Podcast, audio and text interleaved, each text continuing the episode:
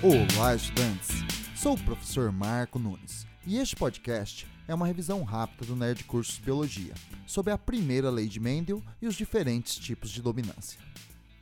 Quando Mendel realizou seu clássico experimento com o cruzamento de linhagens puras de ervilhas de sementes amarelas e verdes, ele obteve na geração F1 descendentes híbridos de sementes amarelas se apoiando na hipótese que a característica era determinada por um par de fatores iguais nas linhagens puras, que se separavam na formação das células reprodutivas e se uniam novamente na fecundação, Mendel afirmou que o fator para a cor amarela era dominante sobre o para a cor verde. Este seria um caso de dominância completa.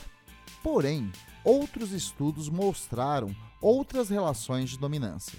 Por exemplo, do cruzamento de linhagens puras de gado de pelagem preta com de pelagem branca, nasciam descendentes malhados na geração F1.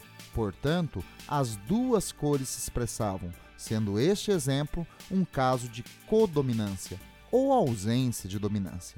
Outra variação da relação de dominância pode ser vista no cruzamento de algumas linhagens puras de plantas maravilha, de flores vermelhas e brancas, que originam na F1 plantas com características intermediárias, no caso, flores rosas. Este é um caso de dominância incompleta ou parcial. Bom, é isso aí. Continue firme nas revisões do Nerd Cursos Biologia e bom estudo!